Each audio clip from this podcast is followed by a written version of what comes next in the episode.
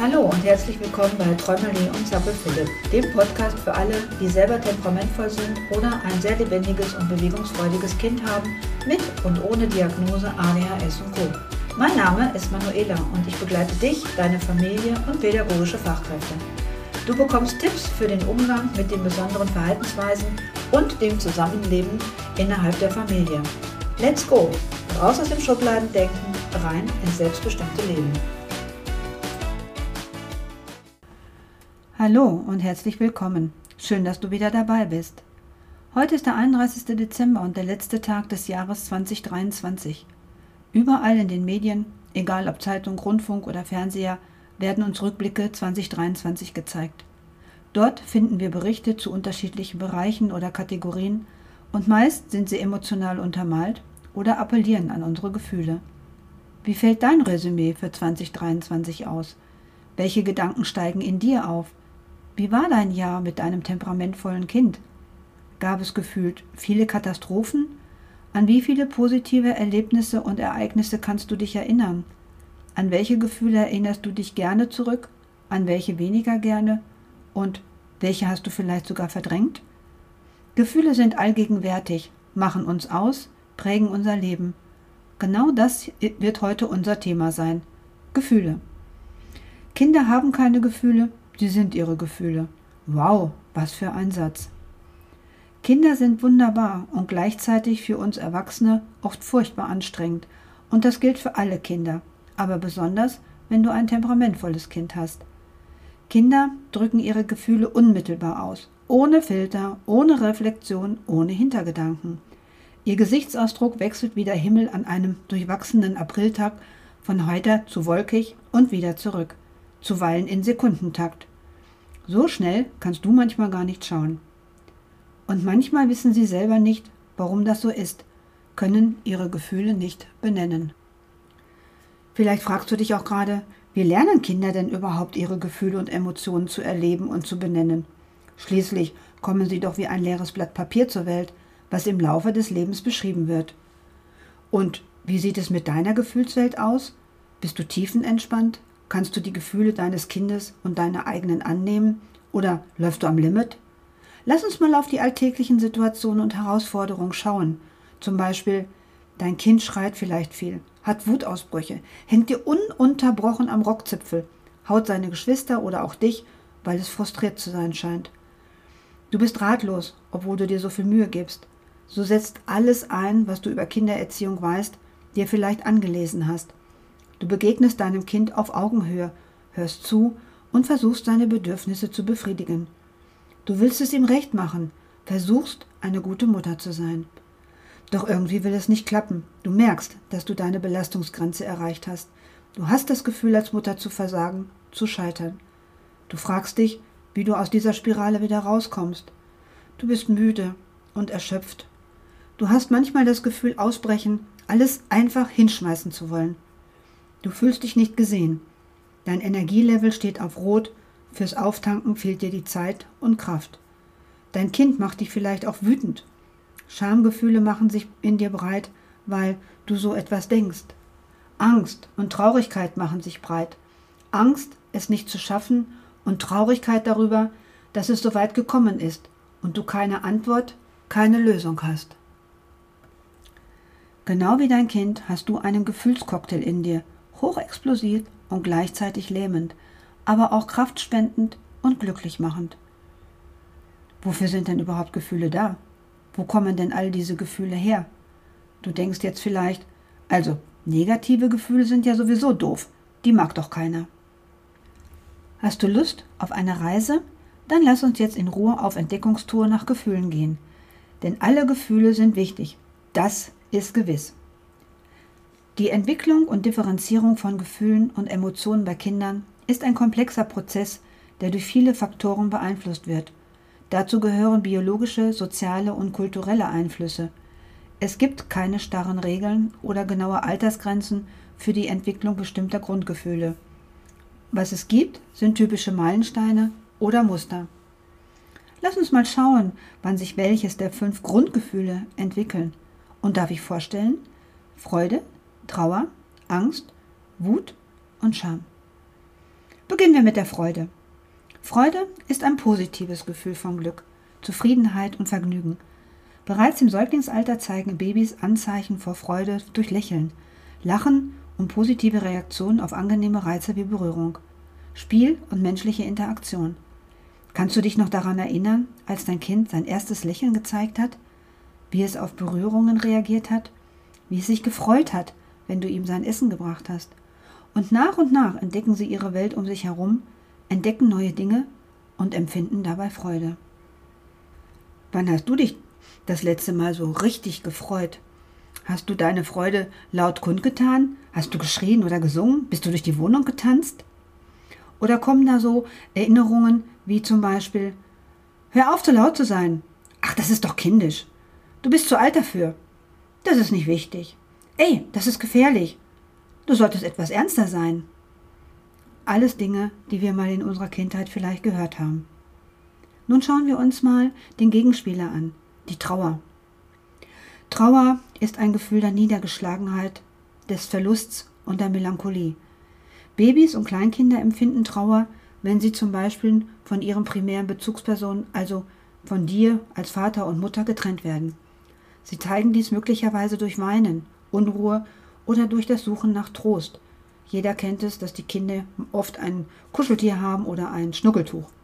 Vielleicht erinnerst du dich noch daran, wie dein Kind reagiert hat, als du nur mal kurz das Zimmer verlassen hast, um dir vielleicht einen Kaffee aus der Küche zu holen, oder als dein Kind sein Lieblingsplüschtier nicht gefunden hat. Wann warst du das letzte Mal so richtig traurig? Konntest du deiner Trauer zeigen? Wie hat dein Umfeld darauf reagiert? Wer und was hat dich getröstet? Vielleicht hörst du gerade in deinem Inneren folgende Sätze. Hör auf zu weinen, es ist doch nicht so schlimm. Du bist zu alt, um wegen so etwas traurig zu sein. Reiß dich zusammen und sei stark. Du solltest nicht so empfindlich sein. Andere haben es viel schlimmer als du. Solche Sätze sind nicht gerade sehr tröstend. Und was ist mit der Angst? Angst ist eine Emotion, die mit Sorgen, Nervosität und Besorgnis in Verbindung steht, oft im Hinblick auf potenzielle Gefahren oder Bedrohungen. Säuglinge können Angst empfinden und zeigen dies durch Weinen oder Unruhe, insbesondere wenn sie sich unsicher und unwohl fühlen. Kannst du dich noch daran erinnern, als du dich von deinem Kind trennen musstest, vielleicht weil du es zur Tagesmutter oder in die Kita gebracht hast, die angsterfüllten Augen deines Kindes hinter der Glasscheibe? Oder als dein Kind Angst in der Dunkelheit bekam, von Monstern unterm Bett gesprochen hat? Fantasie und Realität vermischen sich dabei sehr oft, was dein Kind ängstigt. Wann hattest du das letzte Mal Angst? Angst, etwas falsch zu machen, nicht richtig zu sein. Angst, etwas zu verlieren. Angst, die Kontrolle über dich und dein Leben zu verlieren, weil die Situation mit deinem temperamentvollen Kind dich auf das Äußerste in Anspruch nimmt. Du Angst hast, dem nicht gewachsen zu sein, als schlechte Mutter oder Vater betrachtet zu werden. Und vielleicht kommen da auch wieder irgendwelche Sätze, die du aus deiner Kindheit kennst. Es gibt nichts, wovor du Angst haben musst. Hör auf, so empfindlich zu sein. Du bist zu alt, um Angst vor so etwas zu haben. Ach, es ist lächerlich, vor diesen Dingen Angst zu haben. Du wirst darüber hinwegkommen. Sei einfach tapfer. Nun schauen wir uns ein sehr starkes und mächtiges Gefühl an, nämlich die Wut. Vielleicht spürst du sie gerade durch das, was ich gerade berichtet habe. Wut ist ein starkes Gefühl von Frustration, Ärger oder Erregung, das oft als Reaktion auf Frustration oder Unrecht auftritt oder auch ein Ausdruck von Kontrollverlust sein kann. Schon Säuglinge und Kleinkinder zeigen ihre Wut, zum Beispiel wenn ihre grundlegenden Bedürfnisse wie Hunger, ausreichend Schlaf und Wohlbefinden nicht erfüllt werden. In der Trotzphase versuchen sie mit Wut ihren Gefühlen, Bedürfnissen und Wünschen Gehör zu verleihen. Später zeigt sich Wut bei Stress, Konflikten mit den Eltern oder Gleichaltrigen, in der Schule oder mit Freunden. Im Jugendalter taucht Wut bei Identifikationsfragen, Ungerechtigkeit und Unzufriedenheit mit der Welt um sie herum auf. Worüber warst du das letzte Mal so richtig wütend? Auf dein Kind, deinen Partner oder gar auf dich? Auf dein Umfeld, die Gesellschaft, von der du dich im Stich gelassen fühlst mit deinem von ADHS betroffenen Kind? Wie fühlt sich die Wut in dir an? Was macht das Gefühl mit dir? Was hat dein früheres Umfeld zu deiner Wut gesagt Beruhige dich einfach. Du bist so undankbar, so unhöflich. Du bist zu alt, um so zu reagieren. Hör auf zu schreien und zu weinen. Das ist kindisch, das ist verrückt. Und als fünftes Gefühl haben wir die Scham, über die am wenigsten gesprochen wird. Scham ist ein unangenehmes Gefühl der Demütigung und der Verlegenheit, das oft auftritt, wenn jemand das Gefühl hat, gegen soziale Normen verstoßen zu haben oder sich selbst negativ beurteilt. Wusstest du, dass Scham schon im Kleinkindalter auftritt? Zum Beispiel, wenn sich sein Kind unwohl oder ungeschickt fühlt, wenn sie sich schmutzig machen oder beim Essen gekleckert haben. Im Vorschulalter fangen die Kinder an, sich für etwas zu schämen, weil andere es als unpassend betrachten, zum Beispiel wenn sie etwas Peinliches sagen. Sie beginnen, soziale Normen und Regeln zu verstehen und fühlen sich vielleicht unbehaglich, wenn sie diese brechen.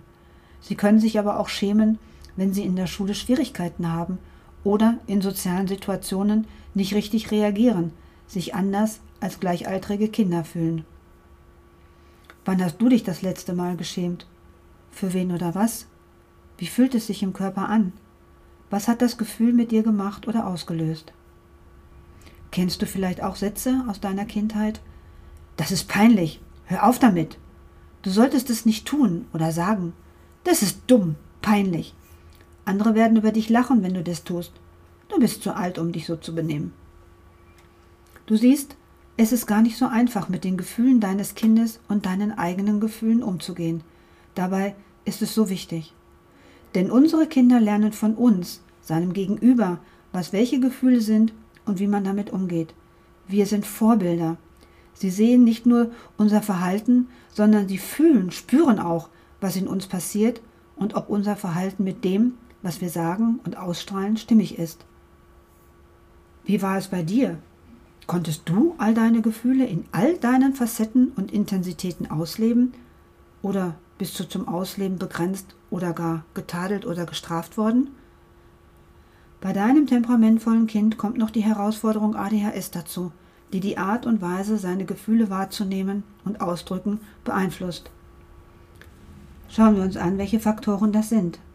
Einmal ist es die Intensität. Emotionen können bei deinem Kind mit ADHS oft intensiver und schneller auftreten. Sie können sich schnell von einem Gefühl zum anderen bewegen, von Freude zu Frustration oder von Begeisterung zu Wut. Dann gibt es da noch die Impulsität. Aufgrund von Schwierigkeiten bei der Impulskontrolle neigt dein Kind dazu, impulsiver zu handeln. Sie reagieren meistens schnell und unüberlegt auf ihre Emotionen ohne über die Konsequenzen nachzudenken. Sie regen sich zum Beispiel schnell auf und freuen sich übermäßig, himmelhoch jauchzend, zu Tode betrübt. Ein weiterer Faktor ist die Frustration und das Selbstwertgefühl. Kinder mit ADHS können häufiger Frustration erleben, besonders wenn sie Schwierigkeiten haben, sich zu konzentrieren, Aufgaben zu erledigen oder soziale Interaktion zu bewältigen. Dies kann ihr Selbstwertgefühl beeinträchtigen und zu Gefühlen der Unzulänglichkeit führen. Und noch ein Faktor ist die Überforderungen. Die Reizüberflutung und die Schwierigkeit, sich auf eine bestimmte Aufgabe oder Aktivität zu konzentrieren, kann zu Stress und Überforderung führen. Das kann Gefühle von Unruhe, Unbehagen und Anpassung hervorrufen. Und du wirst es kennen, wenn du ein Kind hast, was gerade die Schule besucht. Gerade das Thema Reizüberflutung nimmt einen großen Raum in unserer schnelllebigen, sich ständig verändernden und zum Teil lauten Welt voller äußerlicher Reize durch Medienkonsum wie Handy, Fernseher, Playstation etc. ein. Jetzt stell dir mal vor, du bist auf der Kirmes, voller Menschen und Fahrgeschäften, Stimmen und unterschiedlichen Sprachen, Musik und Düfte von Speisen aus allen Ecken, flackernde, bunte Lichter. Nach anfänglichem Interesse und Staunen merkst du vielleicht schnell, dass es dir zu viel wird, dass dich die Eindrücke erschlagen und du dich nach etwas Ruhe sehnst. Und genau so geht es unseren Kindern. So geht es vor allem dem Kind mit ADHS im alltäglichen Leben, permanent, rund um die Uhr, weil seine Filtermechanismen, die andere Kinder und wir Erwachsene haben, nicht oder nur unzureichend funktionieren. Und dann kommt da noch die emotionale Empfindlichkeit. Temperamentvolle Kinder reagieren emotional empfindlicher auf äußere Reize, Kleinigkeiten können sie stark beeinflussen und ihre Stimmung schnell verändern. Solche Einflussfaktoren können das Familienumfeld, die Tagesmutter, die Kita oder die Schule sein. aber auch das soziale Umfeld, Freundschaften, Stress und Belastungen sowie Medien und Umweltreize, aber auch laute Geräusche und Gerüche oder andere externe Reize können sie aus der Fassung bringen. Gegenüber Zurückweisung oder Kritik sind sie ebenfalls sehr empfindlich, was zu starken emotionalen Reaktionen führen kann. Dazu gehören zum Beispiel plötzliche Wutanfälle, übermäßige Traurigkeit und Stimmungsschwankungen. Tja, und zum Schluss schauen wir uns aber noch mal ein paar positive Emotionen an. Kinder mit ADHS können eine unglaubliche Energie, Kreativität und Begeisterung zeigen. Sie können Freude und Enthusiasmus in Situationen ausdrücken, die andere möglicherweise nicht so intensiv erleben. Jetzt habe ich sehr viel von den eher negativen Eigenschaften von Gefühlen und Emotionen gesprochen. Lass uns doch mal schauen, was Gefühle alles Positives haben und warum sie so wichtig sind, gefühlt, gelebt und erfahren zu werden. Wir brauchen Freude, um einander wertzuschätzen, das Leben zu feiern, zu strahlen, zu lieben. Wir brauchen die Trauer, um anzunehmen, was wir nicht ändern können, loszulassen, liebevoll zu sein und zu verzeihen. Wir brauchen die Angst, um mit Gefahren gut umgehen zu können, Neues auszuprobieren, Grenzen zu überwinden und kreativ zu sein. Wir brauchen die Wut, um gesunde Grenzen zu setzen, für uns einzustehen, Entscheidungen treffen zu können und klar zu sein. Und wir brauchen die Scham, um über uns nachzudenken, uns selbst anzunehmen, wie wir sind, zu lernen und sozial angemessenes Verhalten zu entwickeln. Vielleicht kannst du jetzt nachvollziehen, warum alle Gefühle so wichtig sind, auch deine und vor allem deine. Es ist wichtig, Gefühle auszuleben, weil sie einen wesentlichen Teil unserer menschlichen Erfahrung darstellen und einen bedeutenden Einfluss auf unser psychisches und emotionales Wohlbefinden haben. Und hier noch einige Gründe, warum es wichtig ist, Gefühle zu fühlen und auszudrücken. Sie sind dafür verantwortlich, dass wir psychisches Wohlbefinden haben. Das Unterdrücken oder Ignorieren von Gefühlen kann zu emotionaler Anspannung, Stress und psychischen Unbehagen führen. Indem du Gefühle zulässt, können sie verarbeitet und freigesetzt werden, was zu einem besseren psychischen Wohlbefinden führt. Vielleicht hast du schon mal den Begriff emotionale Intelligenz gehört. Das Verstehen und Akzeptieren eigener Gefühle trägt zur emotionalen Intelligenz bei. Indem du dich mit deinen eigenen Emotionen auseinandersetzt, entwickelst du ein besseres Verhältnis für dich selbst, für dein Kind und für andere. Gesunde Beziehungen. Offenheit im Ausdruck von Gefühlen fördert auch gesunde zwischenmenschliche Beziehungen. Wenn du in der Lage bist, Gefühle auszudrücken, können dein Kind und andere verstehen, was in dir vorgeht, was zu einer besseren Kommunikation und Verbundenheit führt. Und Stressaufbau. Das Ausleben von Gefühlen kann dabei helfen, Stress abzubauen. Wenn du Emotionen zulässt und ausdrückst, können negative Gefühle reduziert werden, was zu einer Entlastung führt. Gefühle sind wichtig für die Selbstakzeptanz.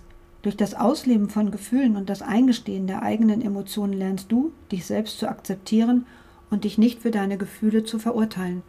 Dies fördert ein gesundes Selbstwertgefühl. Und natürlich die Ganzheitlichkeit. Menschliche Gefühle sind ein wichtiger Bestandteil unseres Lebens. Indem du Gefühle zulässt und ausdrückst, erlaubst du dir selbst, ein ganzheitliches Leben zu führen und alle Aspekte deiner Persönlichkeit zu akzeptieren. Und das alles ist für dein Kind besonders, deinem temperamentvollen Kind wichtig. Es ist ein Geschenk für und an dein Kind. Wenn du deinem Kind mit ADHS erlaubst, seine Gefühle auszuleben, bedeutet das, dass du eine Umgebung schaffst, in der dein Kind seine Emotionen anerkennen, ausdrücken und verarbeiten kann, ohne dass du es dafür negativ beurteilst oder es zurückgewiesen wird. Indem du deinem Kind erlaubst, seine Gefühle auszuleben, kannst du Folgendes unterstützen. Zeig Verständnis für die Gefühle deines Kindes und bestätige ihm diese.